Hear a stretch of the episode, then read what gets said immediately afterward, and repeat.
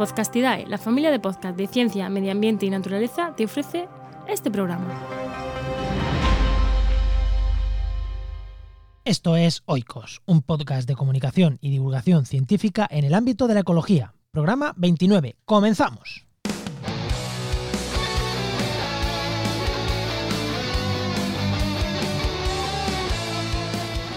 En el programa de hoy vamos a hablar de aves y de parásitos y de cómo las aves tienen sistemas para evitar a estos incómodos bichillos y no tan bichillos.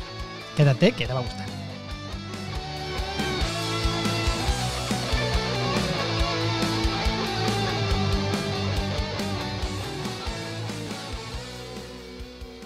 Bienvenidos un programa más a Oikos. Soy Juan María Arenas, eh, comunicador, divulgador científico y bueno, y aquí el que dirige este programa, que, ya estos últimos programas están siendo todos de entrevistas y creo que Oikos va, va, a derivar a eso. Prácticamente todo van a ser entrevistas para que quien quiera más programas más en las que solo hablo yo, más de contar cosas más rápidas, más de detalle, más programas más cortos, pues le invito a que me busque en Diario de un Ecólogo, que ahí, pues eh, ahí hablo opinión, ahí no hago entrevistas, ahí hablo, también, hago mucha comunicación científica también, pero bueno, es un programa diario en el que hablo un poco de todo, ¿no? Y os invito a que, a que si os gustan estos programas y os gusta mi forma de hablar y de comunicar, pues que me busquéis en Diario de un Ecólogo, que, que ahí tendréis también un montón de programas. Y al ser diario, pues va a haber muchos, muchos más que de, que pero son muchísimo más cortos, de, de 10 minutos máximo, entre 5 y 10 minutos creo que no vamos a perder más tiempo y nos vamos a meter con la entrevista, que es la parte que, creo que todos los que estáis en este programa venís a escuchar. Vamos a hablar de aves, vamos a hablar de insectos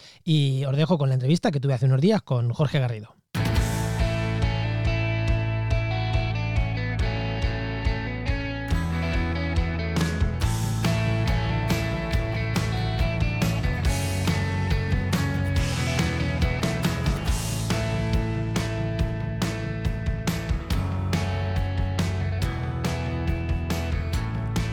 Pues como os he dicho, hoy vamos con, vamos con la entrevista, vamos a hablar con Jorge Garrido, que es investigador predoctoral de la Universidad de Granada y miembro del grupo de investigación Ecología Evolutiva de la Fauna Mediterránea, ahora sí, que esta es la segunda vez que lo grabamos, ahora lo he dicho bien, de la propia Universidad de Granada. Buenas, Jorge. Buenas, ¿qué tal? ¿Qué tal? Pues hoy vamos a hablar, eh, bueno, en principio vamos a hablar un poco de, de tu tema de tu tesis, que también vamos a hablar de tema de tu tesis, pero eh, me pasaste un artículo de tu blog, El Pulgar del Panda, que quien no lo, quien no lo conozca lo recomiendo. Al terminar de escuchar el programa, os vais al Pulgar del Panda y leéis ahí cosas súper interesantes que, que, publican Jorge y sus colaboradores. Pero me pasaste un artículo sobre parasitismo, sobre parásitos y aves. Y me pareció tan interesante que dije, Jorge, hay que empezar hablando de esto. Luego si quieres hablamos de tu tesis, pero aquí, aquí hay un tema súper interesante de parásitos, de aves, y que creo que a la gente le puede, le puede resultar interesante, ¿no? Así que vamos primero con los parásitos, ¿no? Sí, sí, eh, efectivamente. Eh, publiqué hace un tiempo un artículo sobre los diferentes parásitos que pueden tener las aves y cómo éstas eh, responden con diferentes estrategias, digamos, ¿no? de tanto comportamentales, uso de objetos, de plantas, etcétera, para repeler a sus parásitos, que al final no dejan de ser, digamos, sus mayores enemigos, sobre todo cuando están sacando adelante sus pollos. Eso, eso te iba a decir, porque una de las cosas que me, da, que me llama la atención, que me llama la atención cuando empecé a leer, es que mm, la definición que das de, de parasitismo, que no es para... O sea, yo pienso en parásito y tú te piensas, ¿qué es un parásito? La típica pulga, garrapata que se te engancha, te empieza a chupar la sangre, o hablando de plantas, la planta que, es parásita, que no tiene raíces, que se alimenta de otra, básicamente. Pero claro, tú hablabas eh, aquí... Sí, sí. Sí, digamos que la definición clásica de parásito siempre ha sido la de un organismo que se alimenta de los recursos alimentarios o alimenticios de otra, ¿no? Digamos, por ejemplo, pues la división clásica de un parásito que te extrae tu sangre y la usa de alimento. Pero sí que es verdad que dentro del campo de la ecología evolutiva o la evolución eh, se define un parásito como un organismo que reduce el fitness de otro. Entonces, eh, explicando define qué es el fitness. Claro, dentro de la ecología evolutiva nosotros definimos fitness o actitud, también se llama en castellanizado, eh, como el valor, digamos, reproductivo de una especie. Quiere decir que un parásito lo que hace es reducir ese valor reproductivo de la especie. en palabras, sí, en palabras, digamos, simplificando, un parásito, aparte de alimentarse de sus recursos, lo que hace es eh, disminuir su capacidad reproductiva. Quiere decir que va a tener o menor calidad en su descendencia o menor número de, descendientes. Vale, vale. Eh, claro, mm, porque a mí yo pienso en el cuco, por ejemplo, que es un ave, porque son parásitos de aves, pero es que cuando hablamos de parásitos, bueno, en general vamos a hablar de todo parásitos grandes o, externos, ¿no? Ectoparásitos, porque el típica, la típica bacteria que entra al cuerpo y es un parásito mm, típico, ese lo vamos a tratar menos, no vamos a hablar sobre todo de estrategias de ectoparasitismo, o sea, eh, parásitos que no llegan a entrar al cuerpo, que están fuera. Y yo cuando hablo de parásitos, Tú te dicen el cuco. El cuco es un ave parásita. Porque es parásita, porque pone los huevos sobre el nido de otros. Claro, pero pensándolo bien, en la definición de parasitismo de se alimenta de otro, el cuco no se alimenta de, las, de las aves a las que parasita. Claro, este es uno de los casos en los que entraría dentro de la definición de parásito, no clásica, sino dentro del concepto parásito de ecología evolutiva, porque lo que hace el parásito es, entre comillas, robar el cuidado parental, ¿vale? Lo que hace es colocar huevos en nidos de otras especies para que otros padres, que no es la propia hembra o el propio macho del cuco, eh, le saquen adelante su, su progenie. Entonces el cuco lo que hace, básicamente, es robar este cuidado parental, por lo cual ellos no tienen que invertir prácticamente ningún esfuerzo reproductivo, parental, etcétera, para sacar adelante sus pollos. Por eso se llaman parasitismo de cría, porque parasitan, eh, digamos, las crías de otras especies. También dentro del concepto, por ejemplo, de parasitismo, podríamos encontrar, eh, por ejemplo, el cleptoparasitismo, que es una forma especial ¿no? de parasitismo en el que una especie lo que hace es robar un recurso alimentario que acaba de, de cazar otra especie. Esto, por ejemplo, es bastante común en aves, por ejemplo, como la gaviota, en las que si, por ejemplo, se ve una, que te digo yo, una gaviota cazando un pez, cuando la saca del océano del mar, normalmente acude un bando entero de gaviotas para intentar robarle ese, ese pescado. vale, por ejemplo, aquí pues entraría el concepto de, claro, fitness. pero aquí sería, eh, claro, aquí sería parasitismo dentro de la propia especie. ¿O pueden ser entre otras especies de gaviotas? Puede darse entre diferentes especies y dentro de la misma especie. Y, el parasitismo de cría igual. ¿Y, se consideraría parasitismo también cuando es dentro de la misma especie? Bueno, claro. Claro, porque al final no deja de robarle un recurso, aunque no sea alimenticio, pero no deja de robarle otro recurso a otro individuo. Si es, si es un pez, se le está robando un recurso alimenticio, ¿eh? Claro, que tiene repercusión sobre el fitness futuro de ese individuo. Claro. Sobre el valor reproductivo de esa gaviota. Si, este se, si se alimenta peor. Claro. O por ejemplo, ese pez no llega a su nido, no puede alimentar los pollos, etc. Vale. Y el tema de los, el tema de los virus, que ahora estamos en tema COVID, eh, los, un virus también podría considerarse, aunque hemos dicho que vamos a hablar de, mm, de cosas externas, al bicho, ¿no? De que no entren dentro del organismo, por así decirlo, pero me surge la duda, ¿un virus también se, dentro de esta definición es un parásito sí o sí, claro.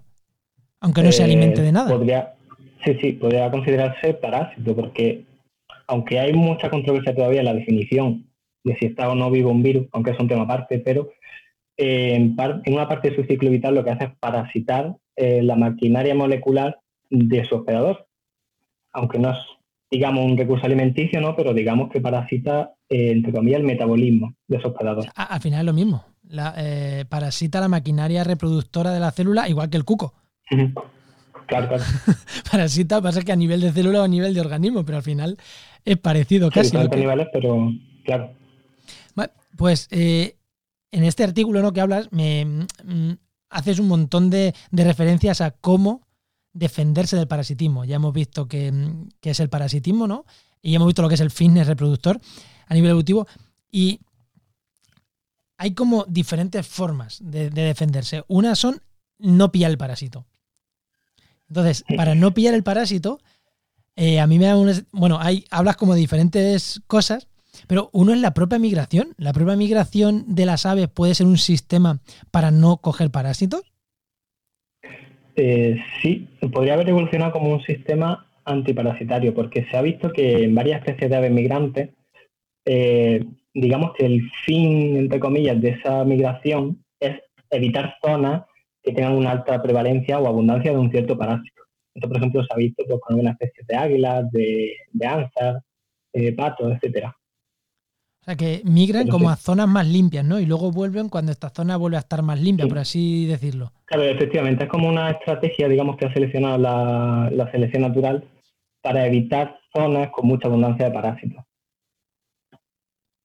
Vale, no una hipótesis que explique por qué ocurre una migración, pero podría explicarte por qué algunas especies en determinado, entre determinados hábitats migran.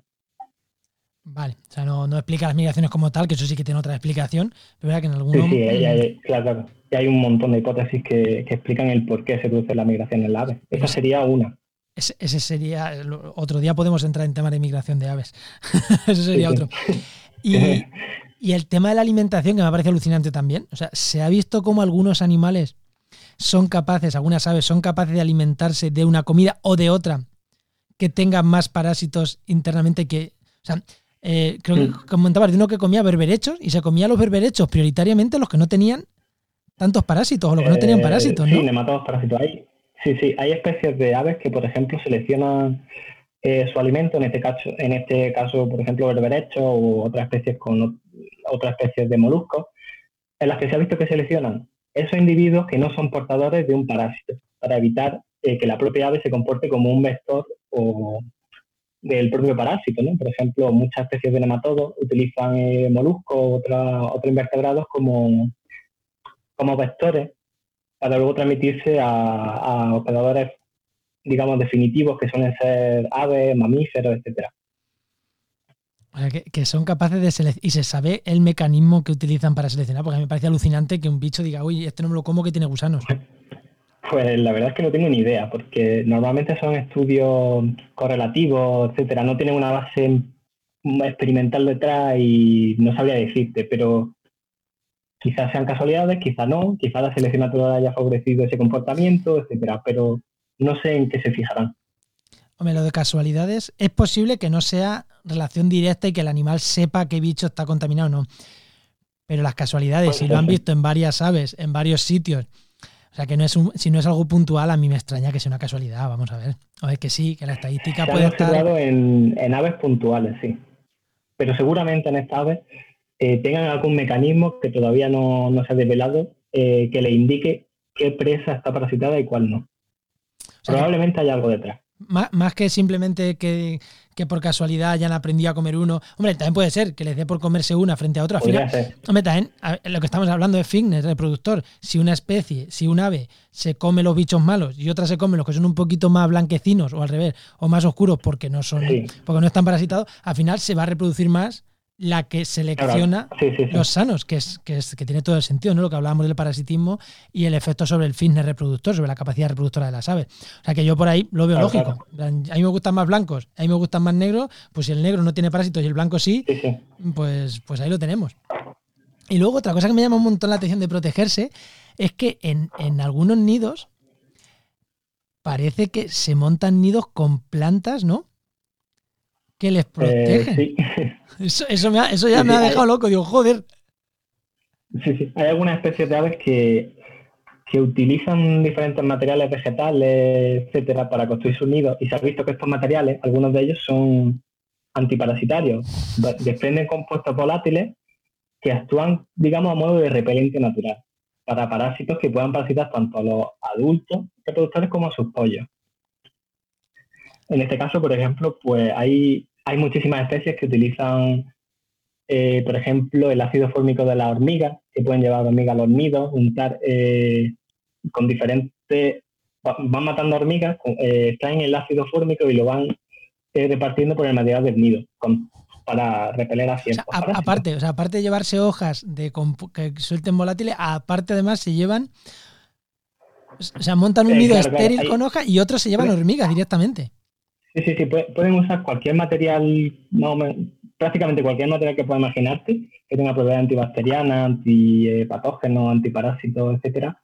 Eh, lo pueden llevar al nido y, construirlo en base a eso. Hay incluso un ejemplo súper curioso en, la isla de Córcega, hay una subespecie de herrerillo común que solo habita allí, y se ha comprobado que todos los nidos que construyen allí eh, utilizan plantas aromáticas específicas de especies de allí de, Córcega para construir sus nidos. Lo que logran con esto es, digamos, una forma de fumigación natural para evitar que en sus nidos se acumulen parásitos y evitar así que sus pollos se vean atacados masivamente por estos parásitos. me, parece, alucinante. Y luego, vale, ya hemos dicho que van a evitar que se contagien, pero evidentemente si, mm. si, lo evitaran al 100%, pues no existirían los parásitos. Porque morirían. Eh, exactamente. Entonces, se contagian, eh, se contagian. Y, hay como dos formas, ¿no? De desparasitarse. Por un lado, mm, con comportamientos y con otro, ya quitándose los bichos, por así decirlo. Eh, con comportamientos, ¿qué comportamientos pueden tener o qué comportamientos tienen las aves, ¿no? Para. Eh, esto, bueno, es un poco como funciona la selección natural. Eh, al final es una carrera armamentística, entre comillas, entre la ave y los parásitos. Si un parásito consigue entrar en el cuerpo de un ave, sorteando todas las barreras estas que hemos mencionado de, migración, etcétera, el ave tiene que sigo diciendo, estamos hablando de parásitos para que la gente lo entienda. Ahora, todos estos parásitos que estamos hablando, la parte de antes y la tipo pulga, tipo garrapata, ese tipo de parásitos. Eh, ácaros, ácaros eh, mosquitos. Mosquitos, eso, ese, eh, tipo de parásitos externos, sí, ácaros y eso. Arañitas.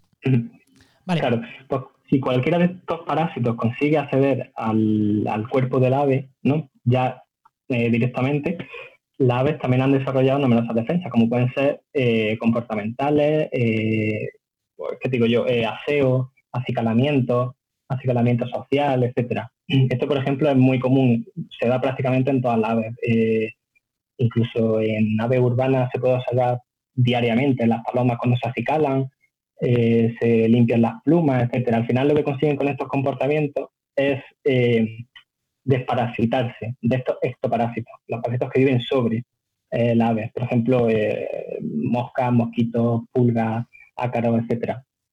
Y a mí ahí había un comportamiento que me ha parecido chulo, que es lo de baños de sol y baños de arena. Eh, sí, es que esto es un mundo, porque hay un montón de comportamientos eh, que se han visto no en una especie, sino en varias especies. Por ejemplo, hay eh, aves que se untan, en, o sea, se echan tierra seca por encima y lo que consiguen es desecar el ambiente o el microhábitat que forma el parásito imagínate que tiene un, ácaro diminuto, una pulga en una parte de la pluma, al echar tierra encima, siempre seca, lo que consigue es una deshidratación de ese parásito.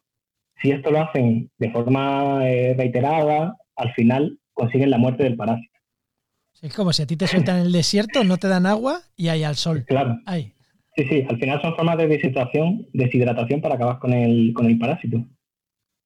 y encima a ellos no les afecta porque ellos pueden ir a beber agua y o sea que a ellos tener polvo por encima no les afecta. O sea que, se llenan de polvo para limpiarse de los parásitos. Eh, efectivamente, sí. Y, lo mismo, y ponerse al sol lo mismo. He visto que también funciona, que se ponen al sol. Eh, sí, también se observa en algunas especies. Eh, lo que hacen es, al igual que hacen, por ejemplo, los, cormoranes cuando tienden la ala, en este caso lo usan para sacarla, hay especies que tienden su ala en zonas muy soleadas y lo que, lo que consiguen con eso es aumentar el índice de radiación solar, por ejemplo, el, índice de radiación ultravioleta, y con esto lo que consiguen es matar al parásito precisamente por eso, porque aumenta el tiempo de, exposición a este tipo de radiaciones. Normalmente suele acompañado de unos caracteres propios del ave para evitar su, digamos, el daño de esa radiación al propio pájaro. Por ejemplo, una concentración alta en melanina, etcétera. O sea, que tiene la piel, la piel del ave muy negra, ¿no? O la piel o las plumas muy negras para. o, las plumas, sí. Yo me pongo aquí que a mí no me va a pasar nada y a la mosca o al mosquito lo frío. Sí, o a la pulga lo frío. y aquí de nuevo, comportamientos de cogerse hormigas y echarse en el nido y ellas mismas, ¿no? También. Eh, también, también. Lo que hacen es coger la hormiga, vamos, las matan in situ o se las pueden llevar y, y digamos con lo que desprende esa hormiga muerta, que viene concentrada en ácido fórmico, eh, cogen la hormiga y se la untan por, las plumas donde detecten que tengan parásitos. porque el ácido fórmico, para quien no lo sepa, es un compuesto que producen la mayoría de hormigas, no sé si todas. La semana que viene la semana que viene vamos a hablar de hormigas, así que igual a quien le interese este tema, la semana que viene seguro que ampliamos. Pero casi todas. Muchísimo más seguro. Eh, y se lo untan y es, y es, antibacteriano, vamos, o sea, que, le funciona. Sí, sí, sí, que está comprobado que tiene propiedades antibacterianas, etcétera. Y, eh, y luego hay otras adaptaciones también que, bueno, ya más que comportamentales, son más. Eh, no son tanto de comportamiento, sino de la propia estructura del ave, ¿no? Por ejemplo, la muda de las aves, la muda de las plumas, parece ser que también tiene efectos no sobre, sobre los parásitos. Parece que al, las plumas viejas son más propicias ¿no? a tener parásitos o... Sí, hay, hay algunos estudios que apuntan a que, por ejemplo, eh, ciertas aves eh, alteran o modifican su ciclo de muda de plumas para evitar que se vayan acumulando parásitos en, vamos, en su cuerpo, en las plumas. O sea que, que si tienen... Digamos que se despluman o antes de tiempo o alteran el ciclo cuando, por ejemplo, se ven que tienen una carga de parásitos excesiva. Vamos, como si tú tienes piojos, piojos y te rapas. Eh, la misma estrategia, sí. Vamos, eh, tengo piojos, me rapo y. y súper eficaz, Y acabo con ellos. y con el pico eh, también he visto que hay estructuras, no el pico, que depende del el pico que tengan, les puede hacer más fácil o más difícil limpiarse de eh, claro, hay especies también que han desarrollado una forma especial eh, de pico, digamos como en forma de gancho, y con esta forma de gancho lo que hacen es eh, intentar extraer los parásitos que se van anclando en, en sus plumas. Por ejemplo, ácaros, garrapatas, etc. Y hay otras especies que han desarrollado en, su, en las uñas de la carga una forma, digamos, de, como de peine, para pasársela por las plumas y así desprendiéndose los estos parásitos que se vayan acumulando. Pero también muy curioso. las lechuzas, ¿no? Me suena que las lechuzas... Eh, sí, por ejemplo. Las lechuzas tienen esta forma de, peine en su, en su uña. O sea, que se limpian. Esto es como el peine anti, anti eh, sí. sí, es que es lo mismo. Es como un peine que lo llevan íntegro. Joder. Y luego también eh, hay también algunas aves que generan algunas secreciones ¿no? Que les protegen frente a los. Frente a los parásitos, eh, ¿no? Sí, eh, las aves tienen una glándula especial en su parte posterior, que es la glándula europicia. Eh, está compuesto por una clase de aceite, grasa, etcétera. Y hay varios estudios que han mostrado que tiene diferentes propiedades antibacterianas o antipatógenas. Eh, esta, esta glándula europigia es la de cuando los patos se, se dan la vuelta, se, chupan eh, el culo y luego se chupan la piel, que lo que están haciendo es echándose grasa, ¿no? Por así decirlo. Eh, claro, claro. En la mayoría de las especies, como tiene una composición grasa, la usan para untársela a las plumas y hacerla impermeable, para que no se mojen. Pero en otras especies se han detectado ciertos compuestos que les pueden ayudar a combatir, por ejemplo, bacterias que se depositan en las plumas que van degradando su queratina o ciertos eh, parásitos, como pueden ser, pues sí, ácaros, pulgas, etcétera. Y el procedimiento es el mismo. Cogen la grasa que van soltando en la glándula con su pico y se la van untando por las plumas. Con esta finalidad, claro. Pues yo creo que eh, por ir cambiando de tema, eh, de las defensas internas de las aves, mm, en cuando ya una bacteria, un virus, un, entra a la sangre, ahí ya es similar ¿no? al de un mamífero. Pues un sistema inmune y ya está. Entonces, yo creo que ahí, eh, con su diferencia, ¿no? Porque, porque hay diferencia de las aves, pero ya creo que son diferencias, pues que ya cosas muy menores, ¿no? En plan, pues que tienen diferentes inmunoglobulinas y cosas así, ¿no? Eh, sí, sí, esta es como, digamos, la última ya barrera que deberían sortear ciertos parásitos. Este, eh, esta clase de barrera, que es el sistema inmunitario, normalmente es muy eficaz contra los endoparásitos, que son aquellos parásitos que viven dentro del hospedador. Entonces aquí, pues, como cualquier otro vertebrado, tenemos un sistema inmunitario con un carácter adaptativo, etcétera, diferentes glóbulos blancos y demás. Y como bien apunta, pues sí, las aves tienen ciertas características especiales, como pueden ser mm, pues ciertas inmunoglobulinas especiales que no existen en mamíferos, etcétera. Sí, pero vamos, que no deja de ser más o menos lo eh, que... Sí, sí. Lo que los mamíferos o lo, que el resto de animales. Sí, sí, es, lo mismo, vaya. Y antes ya de, pasar, que vamos a hablar también un poquito de tu tesis, eh, tú y yo nos conocimos en el Conservío del año pasado, en 2019, si no me equivoco, y ahí tenías una charla sobre parasitoides si no me equivoco. Eh, sí, sí, parasitoides. Cuéntanos qué son, cuéntanos qué son los parasitoides, porque a mí me pareció curioso. Pues esto es como dar otra vuelta más al tema del parasitismo, porque los parasitoides eh, son organismos que parasitan a parásitos. Quiere decir, son organismos que depositan sus huevos, eh, las hembras depositan los huevos en el interior del cuerpo de organismos que suelen parasitar a otros organismos, por lo cual tendríamos un sistema ya de tres niveles. O sea, un, un, pájaro con su parásito y este parásito con un parasitoide. Un parásito de segundo grado, ¿no? Son como parásitos de segundo eh, nivel. Incluso hay de, de, cuarto, quinto grado, ¿eh? Esto hay cadenas complejísimas. En este caso, el que yo presenté fue el caso del parasitoide Nasonia vitripenis. Es una avispa parasitoide diminuta, que creo que mide un, un milímetro, un par de milímetros, que deposita su huevo en el interior de eh, las pupas de una mosca que parasita a los pollos de muchas aves. Esta, eh, estas moscas es un grupo concreto de moscas que se llaman eh, califóridos, cuyas larvas se comportan, digamos, como si fueran sanguijuelas. Se enganchan a la piel de los pollos cuando todavía no tienen plumas, les traen sangre, les, bueno, les producen un montón de efectos negativos, etcétera, que incluso tiene luego repercusiones cuando son adultos, de ahí lo del fitness y estas pupas llega un momento en el que se esconden dentro del material del nido, pupan, para luego convertirse en adultos, y en este momento cuando aparecen las diminutas avispas parasitoides para depositar sus huevos dentro de estas pupas. Entonces, una vez se desarrollan, se van comiendo por dentro eh, el protoadulto, lo que iba a ser un adulto de mosca, y al final eclosionan pues decenas de, de parasitoides, que a su vez vuelven a volar por ahí eh, se quedan en el nido, se reproducen, vuelan y conquistan otros nidos. Y van parasitando sucesivamente.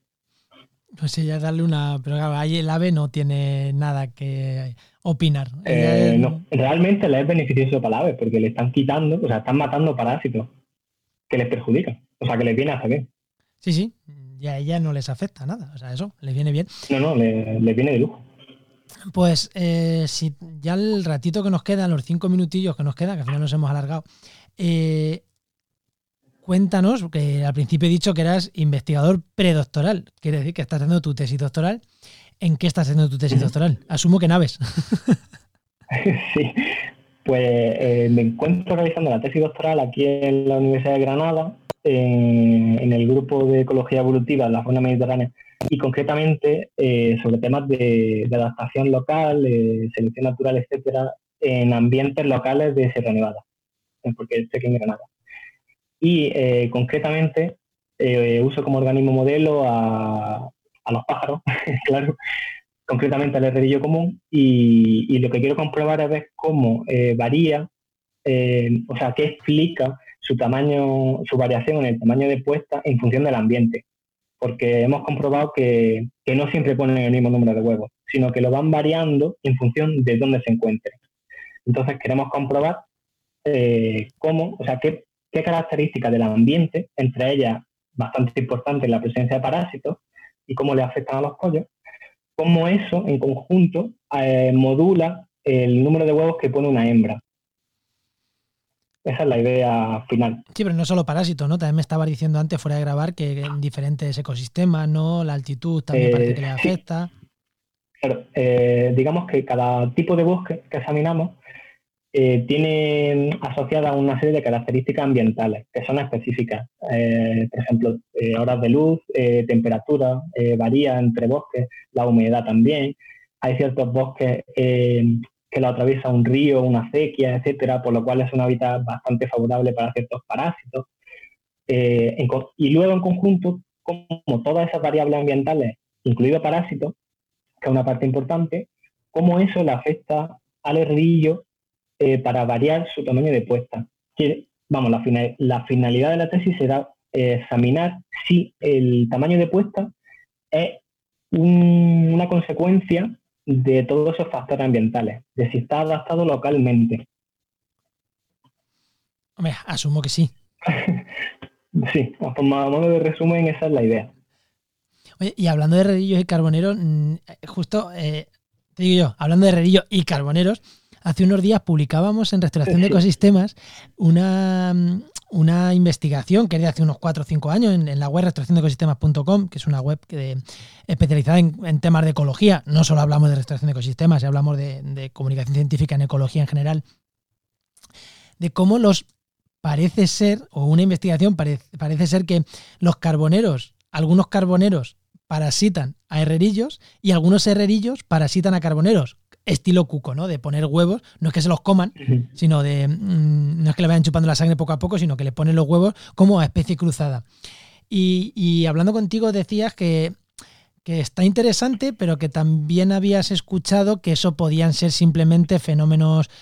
Eh, mm, bueno, explica la diferencia. O sea, a ver, tú decías que, te había parecido interesante, pero que también lo estuviste hablando con especialistas en el tema, ese artículo, que, que te lo leíste y que planteaban algunas dudas, ¿no? Ya que estamos hablando de herrerillo, ya que estamos hablando de aves, cuéntanos qué dudas se planteaban, ¿no? O sea, que no terminabais de creeros, o algunas personas no terminaban de creerse, que fuera parasitismo, sino que fuera más bien azar, ¿no? Cuéntame el porqué, ya en cinco minutos, antes de cortar en dos minutos. Eh, sí, bueno, más que azar, digamos, eh, realmente el tema de parasitismo de cría interespecífico, o sea, entre especies, en este caso carbonero y herrerillo, es bastante raro en páridos, que es la familia de, de estas aves. Normalmente. Páridos, para, que, no lo sepa, son los pajarillos. Lo que consideramos nuevamente pajarillos, son páridos. una familia de pajarillos cantores. Entonces, eh, aparte de que es muy raro el parasitismo interespecífico en esta familia, normalmente para que evolucione ese comportamiento debe haber una, un comportamiento de parasitismo de cría intraespecífico, o sea, entre dentro de la misma especie. Esto sería, por ejemplo, que herderillos pusieran huevos en nidos de otros herderillos y viceversa. O carboneros que pusieran huevos en nidos de otros carboneros. Una vez ese carácter más o menos esté fijado en una especie, normalmente a partir de ahí se da el salto a, un parasitismo con otra especie. Mm. Esto, por ejemplo, pues como ocurre en el cuco, ¿no? que son especialistas en, esto. Entonces, realmente, por ejemplo, en la zona de estudio que tenemos aquí, eh, parasitismo interespecífico entre estas dos especies no hemos observado. Y dentro de la misma especie es muy, muy, muy, muy raro. Lo que normalmente ocurre es eh, competencia por ocupación de cajas nido. Porque digamos que en una zona determinada, si hay 100 cajas, hay 100 cajas donde anidar. Entonces todas las parejas compiten entre sí para ver quién se queda esa claro, caja porque las cajas nido son mejores que hacer tu nido. Que, hacer un nido, claro. Claro, porque eso les da refugio, eh, vamos, un espacio idóneo para criar, etcétera. Entonces se produce una competencia enorme y lo que normalmente pasa es que si se establece una pareja y por lo que sea el nido eh, falla, no sacan adelante la puesta, etcétera, puede venir una hembra de, otra, de esta misma especie y sobre esa puesta poner otra puesta o incluso dos, eh, dos hembras ir poniendo huevos en el mismo nido, compartiendo, digamos, eh, casa. Y que, cuando, y que cuando una se ponga a, incubar, por así decirlo, llegue la otra y le diga, tú te vas, que aquí estoy yo. Claro, y al final la echa. Y se queda una, pero con una anidad aumentada. Pues este tipo de casa, así raro. O sea, que, apostáis, vosotros apostáis también un poquillo por, por ahí más que... Sin, entrar, sin, entrar, sin entrar a debate, a ver, Aquí tampoco queremos decir que lo que los otros investigadores hayan hecho sea falso, no, no, ni mucho menos. Pero que vosotros le, veis por ahí esa explicación, ¿no? Que, igual es menos llamativa, pero que le dais también esa vuelta de tuerca que igual lo veis más fácil, ¿no? Más, más probable. Sí, no, claro. Sí, es tema de probabilidad y porque el tema de parasitismo interespecífico no, no es un carácter muy común en páridos, en estos pájaros, como si puede ser en cucos por ejemplo. Entonces es algo muy, muy raro que sea un carácter tan normalizado. Y de hecho en nuestra zona de estudio nunca hemos observado esos casos, pero sí, por ejemplo, eh, casos de dos hembras poniendo huevos en un mismo nido. Al final tiene un nido de 15, 18 huevos, cuando realmente es porque tienes dos hembras incubando y al final una abandona el nido y se queda, o la abandonan las dos, etcétera. Una la abandona porque no tiene hueco y la otra la abandona por aburrimiento. En plan, ¿qué hago yo con tantos? Claro, porque dice, joder, tengo que sacar a 18 pollos, esto no me va a dar la vida. Bueno, pues Jorge, eh, no sé si quieres hacer alguna aclaración más, decir alguna cosita más, o si no vamos a ir cortando. Mm, yo creo que está bien. ¿Crees que está bien, no? perfecto. Pues nada, pues eh, encantado de, haberte tenido aquí. A los oyentes les recomiendo que vayan, insisto, al Pulgar del Panda, que es el blog de Jorge, donde habla de, divulgación en biología en general, porque tienes un montón, tiene un montón de artículos muy diversos, no solo de aves, que es, ahí tiene mm. un poco de todo. Y, nada, y espero que, haya gustado y nos vemos en la próxima. Que tú y yo nos vemos mucho. Hasta luego, Jorge. Muchas gracias. Hasta Y una vez terminada la conversación con Jorge, retomo yo el micro, retomo, mm, bueno, para terminar el programa, simplemente diciéndoles nada, dos cositas antes de acabar. Si vosotros creéis que tenéis, eh, estáis investigando en temas que puedan resultar muy interesantes o que consideréis que son interesantes en el ámbito de la ecología, eh, pues escribirme, escribirme e intentamos ver a ver si, cuadramos un programa. Tengo varios a palabras los siguientes, pero seguro que si tienes algo interesante que contar, podemos cuadrar un programa contigo. Escríbeme a, escribe, a juan.jmarenas.com y, y, nada, nos ponemos en contacto. Y si tienes investigaciones que además de en un podcast quiere pues que te ayudemos en la comunicación científica de tus investigaciones o en la divulgación o en hacer un plan de divulgación para alguna investigación o cualquier cosa, ya sea yo o gente con la que, con la que colaboro, podemos echarte una mano en eso. Y de nuevo, escríbeme, escríbeme en juan.jmarenas.com o en jmarenas.com barra contacto. Escribirme y bueno, intentamos mejorar la comunicación de, vuestro grupo de investigación, de vuestras investigaciones o de lo que, o de lo que consideréis que, que hace falta en el mundo de la ciencia y especialmente en el ámbito de la ecología.